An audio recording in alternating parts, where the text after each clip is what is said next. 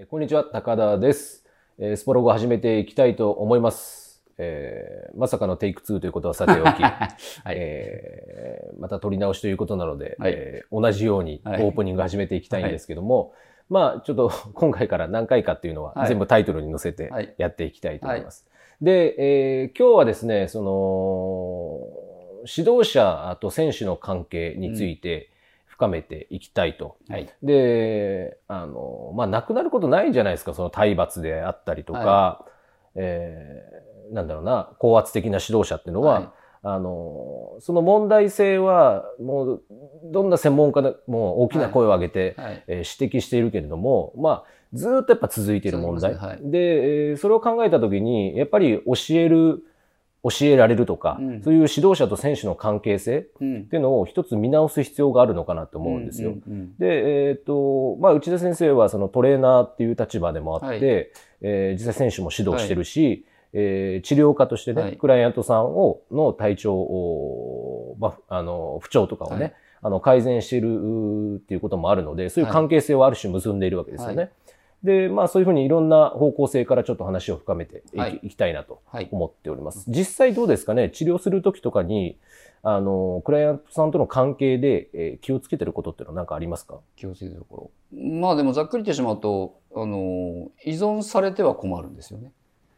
えーただし、まあ前回も言ったその教育と養育のバランス。要は、いい指導者と選手の関係性って何かって言ったら、まあよく言われたあの、親子みたいな関係性なんですよね。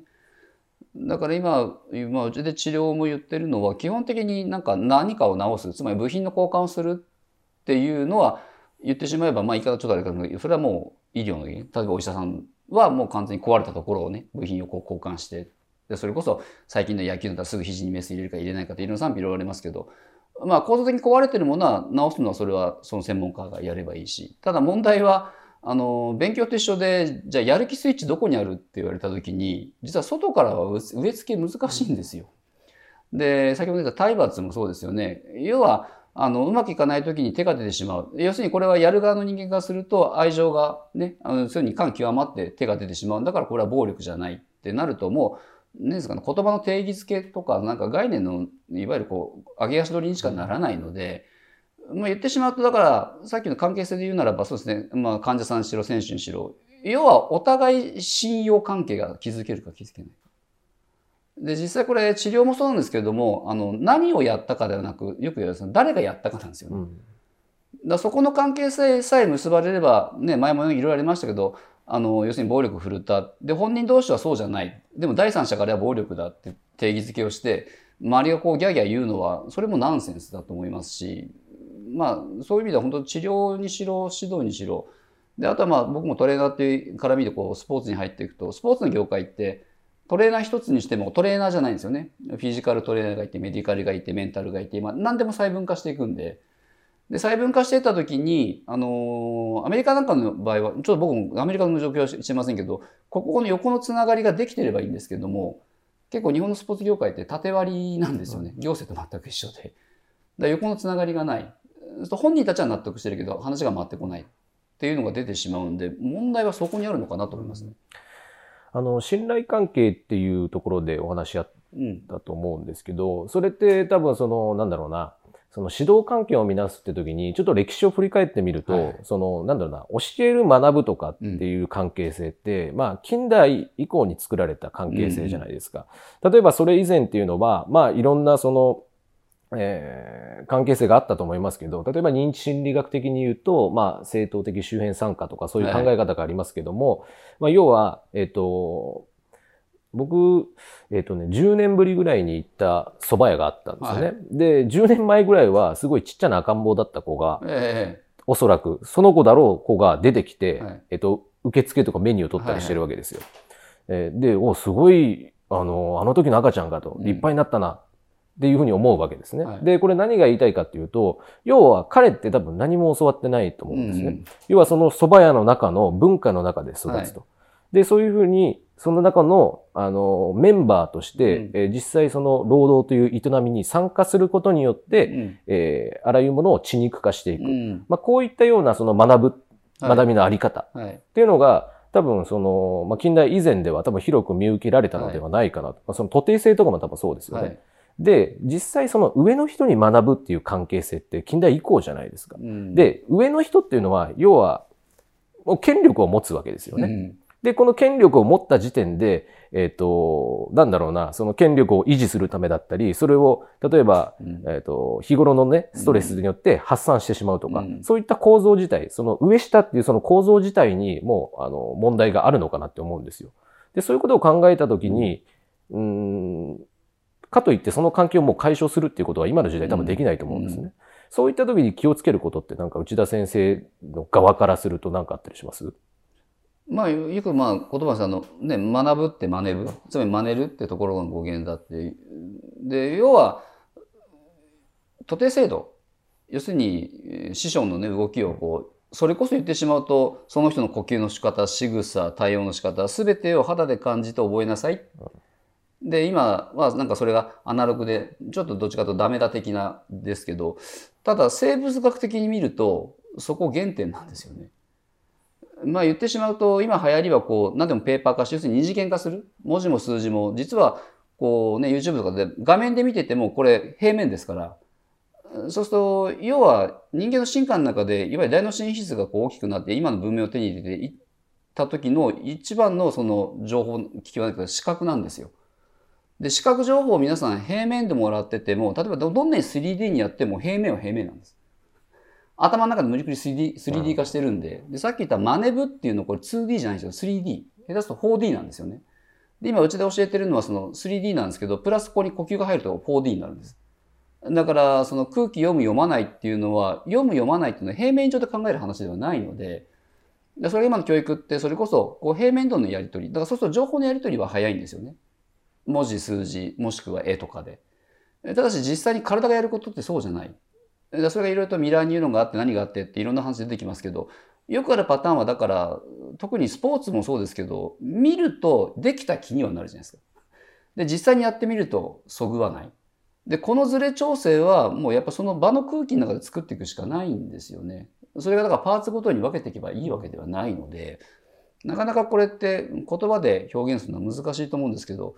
だ見て真似ろっていうとなんか今のまあうちの学生もそうですけどそれってすごくなんか逆に手を抜いてるって言われるんですよ。それこそ僕らの時代の時の授業って下手すと学校の先生全く板書もせずただひたすら言ってんのこっちがノートでメモって書いてもう一回書いてまとめるそれで頭に入ったけど今それやると学生から不平不満が出るんですよね。あの先生プリント配らないとかあの先生実は教え方下手なんじゃないですか多分これってその発信する側と受け手側との関係性の問題だからよく会話出てくるけどあの話す側にアドバンテージないじゃないですか要するに受け取る側の能力次第なんででもこれで教育って全てそこだからでもその後そのさっき言った教育っていうのこれ実は3歳5歳ある程度自我が目覚めてきた以降の話なんですよね。その前の養育それがさっき言ったその愛着とかいわゆる安心とか信頼関係っていうのはそこから作っていかないと実は教育ってすごい上っ面になりやすい。だからあの形上それはやっちゃいけないってこと分かってるけどやってしまうなぜかって言ったら根っこの部分ができてないですよね。だから、まあ、やっぱりその昔で言うような合宿でみんなで同じ釜の飯を食って同じそれこそ大部屋に寝てそうするといろんな人のあの動きが分かるじゃないですか。初めてその中でその距離感が分かってくるし特にスポーツなんて完全に空間認知能力ですからただ空間認知能力ってすごく数学的なんですよね。だから数学もできる方って 2D では考えない。もう 3D とかいろんな多面的にいろんなものを考えられるからだからそれこそ中田秀じゃないですけどプレイしてる時に、えー自分を上から見てる横から見てる左から見てるとか全部頭の中で出てくるって言われても一般人にはちょっと意味がわからない。でもこれってやっぱり体使ってる人によくわかる。だ体罰って罰っていうかおかしいんですよね、そもそも別に罪があるから罰があるわけではないしっていうところをどう考えていくか。だから実際僕も治療もしててもそうなんですけどまあ、こう言ったらあれですけど治す気はさらさらないです。あくまでも気づきを俗に気づきを与えてその人が自分の体の中の感覚に気づいてくれるための導きをするだけなんでだからよくねそのコーチっていうの語源がどうのこうのっていろんな話ありますけど、あくまでもそれは僕的に言うとただ言葉遊びでしかないんで、だったらまずつべこべ言わずにやりなさいうんでも今このつべこべ言わずやれっていうのがまたね、なんかちょっとダメだ的なあれですけど、でもまずそこじゃないかなと思うんですよね。そう、それで、あの、実際ここから多分深めていきたいのは、うんえーまあ、ある意味、現段階では上に立っている側の人が、あの、ちょっと横暴だなと思うんですよ。例えば指導者は教えられると思ってるわけですよね。はいはいはい成長させられると思っている。で、治療する側の人は、あの、改善できると思ってるわけです。ただし、果たしてそれは本当なのかっていう問題があるわけですよね。うんうん例えば、えー指導者っていうのは往々にして情報の伝達が指導だと思ってるわけです。はいはいでいい情報を提供すれば選手は成長するって思ってるわけですよ。うんで、じゃあその情報通りにあなたが動けますかっていうと、まず動けない。はいつまり、その、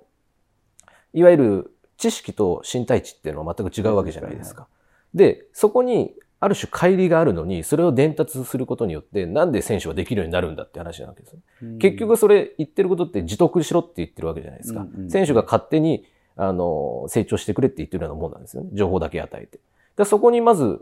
一つ、なんだろうな、運動と言語の疎遠性っていうことから考えてみても、本当にまず第一段階として教えることは可能なのか。うんっていうことと、まず、そもそも、その治療する側の人が不調を改善することっていうのは本当に可能なんですか ?60 分、70分、90分、多分決められた中でやると思うんですけども、それは可能なんでしょうか？そもそも治療僕治療って言葉にすごくうんちょっと違和感があって何をなんです？で病気って要するに不要なものではないんですよね。あの生きていくたびに必要なリアクションがたまたまその時どう出るかだけの話であって逆に言うとリアクション出ない方が困るんです。だから、ね、例えば何か要するに物理的に言ったら作用があるとか反作用があるんでこれ反作用がない作用を起こせっていうのはこれ無理な話じゃないですか。で、できるだけその作用、つまりどっちかというと効率的なものは大きく、非効率なものは減らしていきましょうって、これすごく不自然なんですよね。だから必ず50-50にはなるはずです。だから、治療も本当に、なんでしょうね、何をやったかじゃなくて誰がやったか。えーだから同じことやってても、本当にこれハリケーンの学校ではよくあるんですけど、同じ決められた筋肉を同じ決められたツボに同じように針を刺して、なぜあな私は効果ってあなたは効果出ないですか？って言った時に、もうベテランの先生は一言、僕だからって言うんですよ。僕だから治るんだよ。で言われる方からすると意味がわからない。えーつまり、数学的なんですよね。つまり、この方程式をはめて答えが出るって習いますけど、生身の体とか自然ってこうならないんですよね。で、そ今度そういう話すると、じゃあ何でもいいのかって、要するに振り幅をこう振り切っちゃう方に問題があって、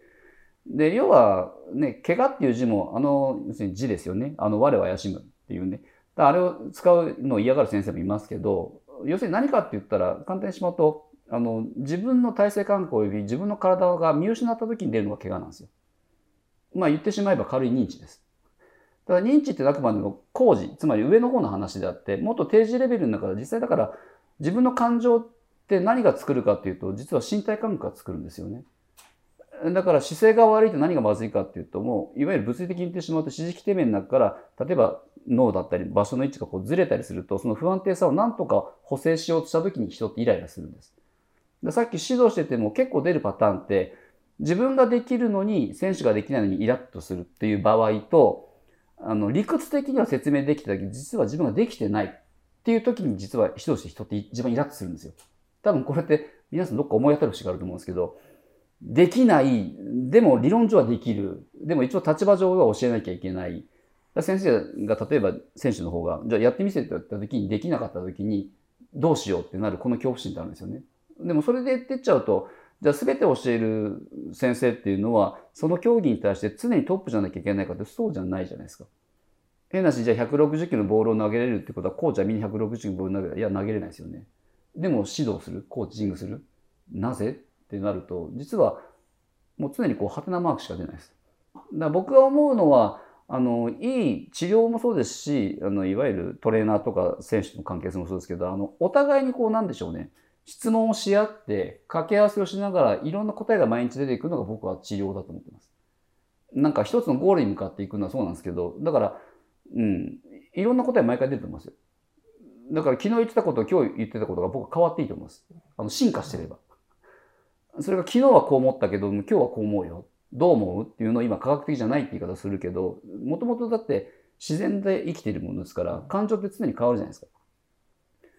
だからよく出るパターンですよね。あの嫌なことやるときは痛くないけど、うん、嫌なことややるときは痛いけど、嫌なことじゃない、好きなことやるとき痛みは出ない。じゃあこれなんだっていうと気持ちの問題だって日本人切り捨てるんですよね。多分ここの問題だと思います。深まってきたわけですけど、さらにもっとちょっと広げていきたいんですけど、はい、えっ、ー、と、例えば指導者っていうのは、まあ、選手っていう匿名を相手にするわけではないのですね。うん、固有名を持った人を相手にするわけです。で、これ何が大事かっていうと、あの、要は、脱文脈化するなってことなんですよね。うん、あの、その子供がどういうふうに育ってきたか、どういう学校関係を営んでいるのか、親子関係、兄弟関係って含めてその選手がいて、その全てが、えー、コート上のプレーに反映されてる。うんうんうん、ただ、やっぱそういうところに目がやっぱいかないんですよね。だと思います、ね、うん、あの、選手って見てるから、選手にはサッカーのこういう情報を与えればできるようになると思ってしまっている。だからすごい視野が狭いわけですよ。はい、なので、だからその目の前の関係性だけを考えるよりも、最初にまずもっと広いところから入んなきゃいけない。環境設定自体を考えなきゃいけないわけですよね。それは治療する側も一緒ですかね。だと思います。